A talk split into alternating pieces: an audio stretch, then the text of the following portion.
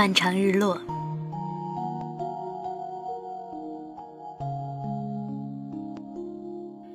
日期本来没有意思，人给它命名才有了意义。现在你有两个日子了，我尚在等待日出，你已看过日落。你不爱日落，就像我不会期待日出。夕阳太冷，太寥落，而你生性爱热烈。每天睡到自然醒，吃喝到心满意足，到处走，到处晃。也没有别的事情，就是开心。一个白天不见人影，回来的时候必是天黑的。长腿一伸，合胃口的饭菜就端到眼前，吃吃喝喝，看看电视就到了深夜，无忧无虑，一切随性。但这是你的四十岁，不是青春期。我常想到，到了这个年纪，怎么还可以这样？后来发现，人是可以这样的。你就是这样让时间一直过去，不负责，不对自己，更不对任何人，不拒绝。人生可能性太多，不尝过每一种怎么够？你好像把自己当做电影里不回头的浪子侠客，无心牵挂，仗剑走天涯。一个远房亲戚说起年轻时候的你，他说，第一次见你，一件黑色风衣。一条白色围巾，像上海滩片场里走出来的许文强。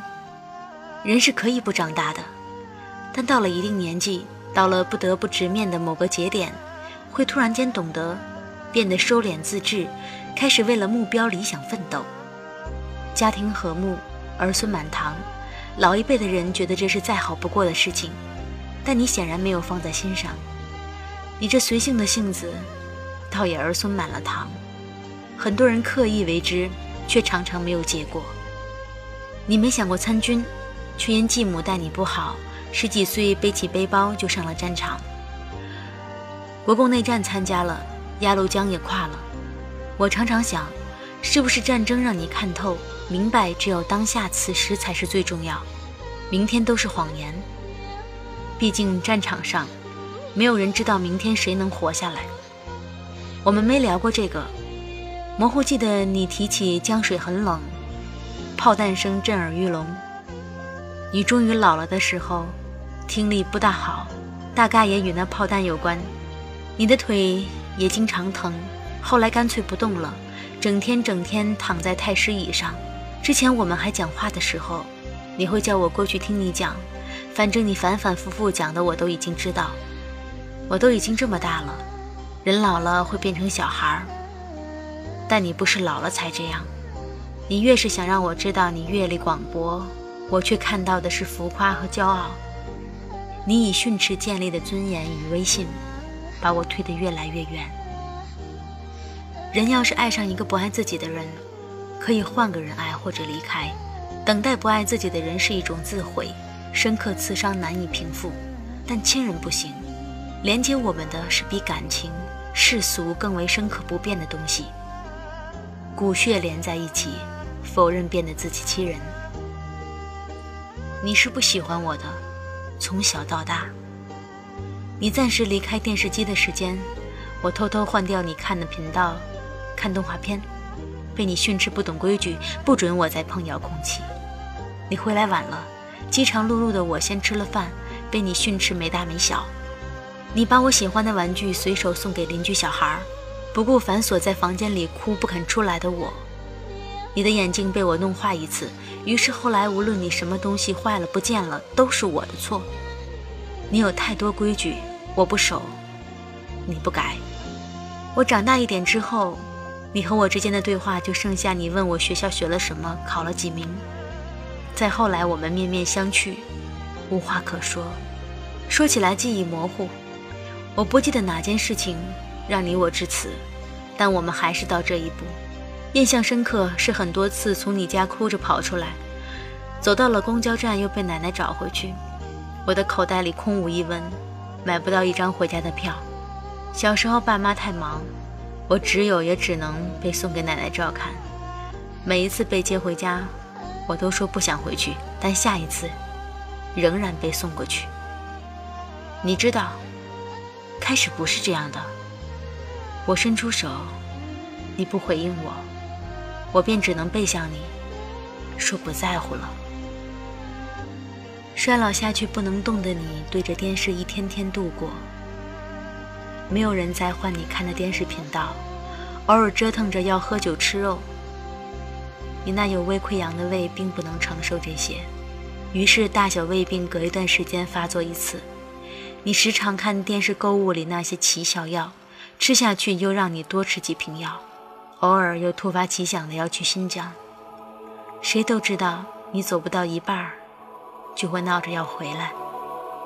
我以为时间会这样一直过去，现在想来，你大概那个时候就有预感了，而我浑然无知。我来到杭州的第三天，就接到爸爸从家里打来的电话。爸爸回去后打来电话跟我说：“你住了院，脾气不好，把医院护士通通得罪一遍。”再后来，爸爸说：“你闹着要回家，不要住院。”我再接到电话的时候，在听一场不得不去的演讲。走到走廊上听电话，听到爸爸疲惫的声音，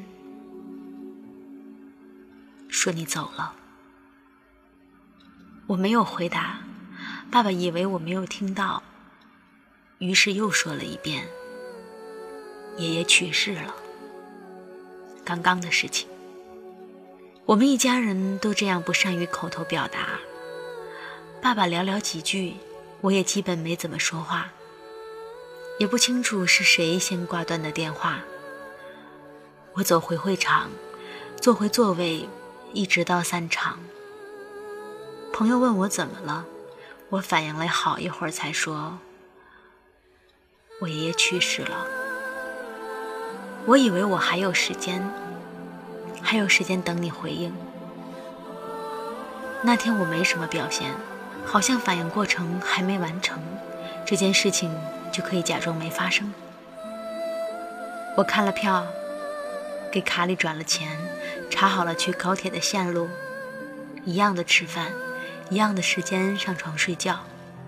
只是那个晚上，我翻来覆去的睡不着，脑海里是你坐在椅子上看电视的背影。你说你不要去日本，日本鬼子都是王八蛋。第二天，奶奶给我打电话，叫我不要回去了，太远了，时间太赶了。我一直没出声，像接起爸爸电话的那个时候，我知道一张嘴，自己好不容易的假装就会完全崩溃。我说：“奶奶，怎么这么突然？突然的情绪失控。”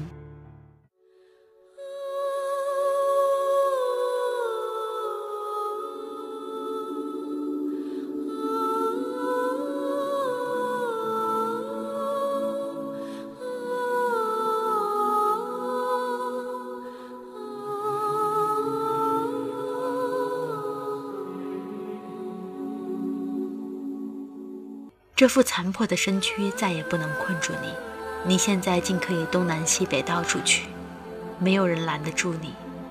人活一辈子，你这八十多个年头，是真真正正为自己。我跟你有一点一样，都不太为别人左右。我有时逆着人流行进，不乐意服从集体意志，不是别人想法不好，而是我想的不太一样。我也不知道对不对，但我想试试。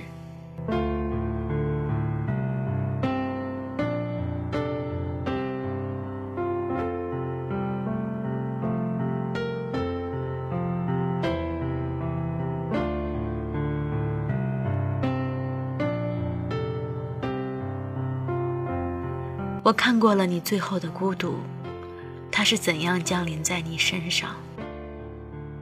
也许它也将笼罩着我，或许现在已经开始。我不期待日出的到来，将亮未亮的时刻对我来说更激动人心。但我终将看一场日落，寥落的，冰冷的。而在这之前，我已经体会过一场。漫长日落。